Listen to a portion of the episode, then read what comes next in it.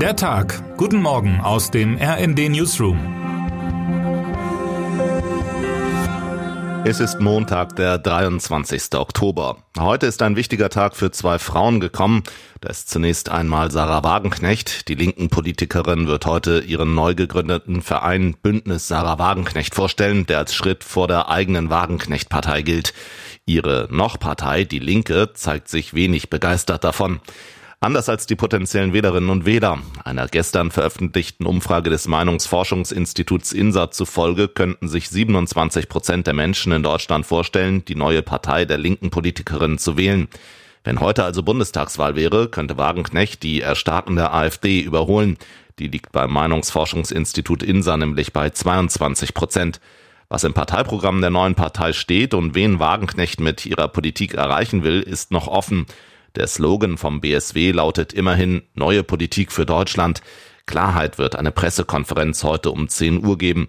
Neben Wagenknecht werden linken Fraktionschefin Amira Mohamed Ali und der Abgeordnete Christian Leier aus Duisburg auf der Bühne sitzen. Ein besonderer Tag ist heute auch für Christiane Benner. Auf dem Gewerkschaftstag der IG Metall wird sie von den Delegierten sehr wahrscheinlich zur ersten Vorsitzenden gewählt. Aktuell ist sie noch designierte Chefin in der Frankfurter Gewerkschaftszentrale. Seit acht Jahren ist sie zweite Vorsitzende der IGM. In der 130-jährigen Gewerkschaftsgeschichte könnte sie damit die erste Frau an der Spitze werden. Dieses Hindernis überwunden, warten auf Benner weitere Herausforderungen, wie mein Kollege Frank Thomas Wenzel aufgeschrieben hat. Lange hatte die Gewerkschaft mit dem Thema Klimaschutz und damit mit der Transformation gefremdelt. Benner geht die Sache offensiver an und fordert beispielsweise mehr Mut von Autobauern, wenn es um Elektromobilität geht. Auch beim Mitgliederschwund, dem Strukturwandel in der Metall- und Elektrobranche und der Position in der Politik braucht es ein festes Anpacken der baldigen ersten Vorsitzenden. Ihre morgige Wahl zeigt aber, durchsetzen kann sie sich. Ein einsamer Wolf, der viel Schaden anrichten konnte. Heute beginnt in Düsseldorf der Prozess gegen einen 27-jährigen Syrer.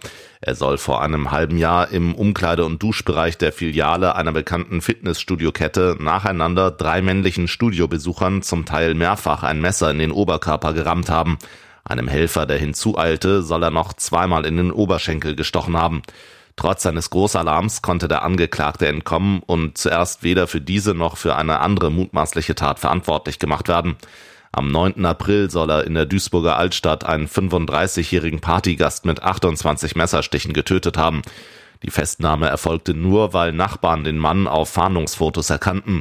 Nicht von Anfang an stand ein islamistisches Motiv im Raum. Beweise, die ihn als Mitglied des IS ausweisen oder einen klaren Auftrag sahen, konnten die Ermittler nicht finden.